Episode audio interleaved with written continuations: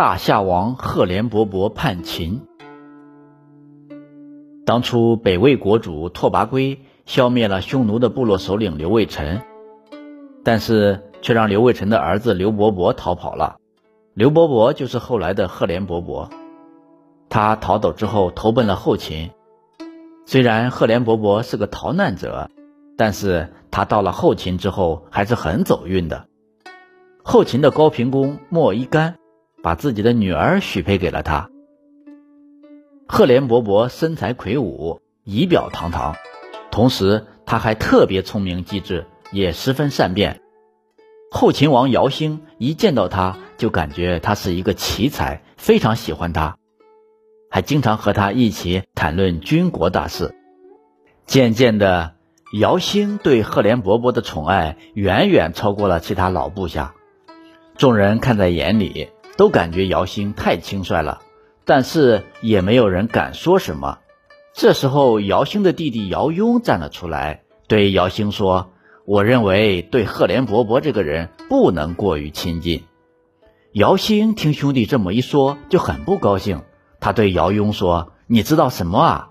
赫连勃勃有拯救乱世的才干，我正准备和他一起平定天下呢。你怎么对他这么反感呢？为什么要猜忌他呢？”姚雍一再劝说，但是姚兴执意不听。最后，姚兴还是任命赫连勃勃为安远将军，让他协助莫伊干镇守高平。而且还把三城、朔方等地的各少数民族部落和刘卫辰的老部下共三万多人都交给他统辖，还让他严密地监视北魏的一举一动，等待机会出兵。朝中大臣们对姚兴宠爱赫连勃勃的事情感到不满，姚雍也坚持争辩，认为姚兴这样厚爱赫连勃勃，有一天一定会后悔不已的。姚兴对姚雍说。你三番五次的说赫连勃勃靠不住，你怎么知道他靠不住呢？你是怎么知道他的为人的呢？姚雍就说，赫连勃勃对待上级傲慢无礼，对待下级残忍狠毒，贪婪狡猾，不讲仁义，去留都很随意。对于这样的人过分宠爱，将来一定会造成边疆的祸患。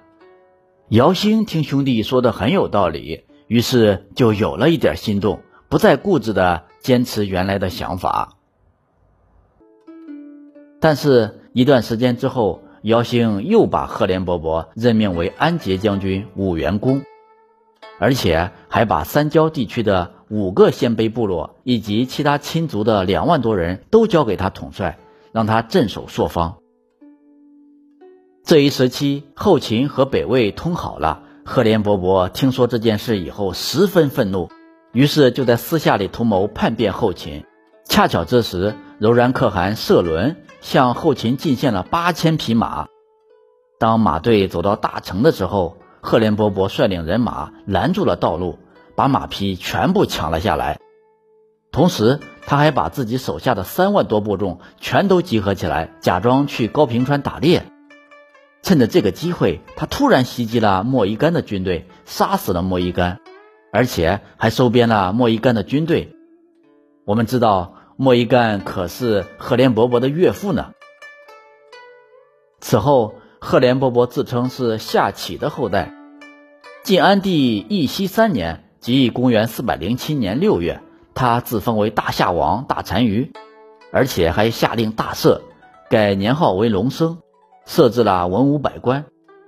此后，他不断对外征战，抢掠土地和财物，扩充自己的势力。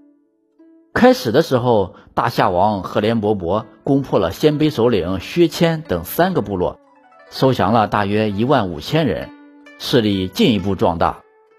后来，他又对后秦三城以北的三个边境要塞发起了进攻，还斩杀了后秦的将领杨玉、姚石生等人。赫连勃勃手下的将领见他整日打游击战，就对他说：“陛下，如果你打算夺取中原的话，那么就应该先巩固自己的根基，先使我们有个寄托的地方。高平地区山川险峻，土地肥沃，我们可以在这里定都。赫连勃勃听大臣们说完之后，感到很失望，就说：“你们真是不了解朕的心思啊！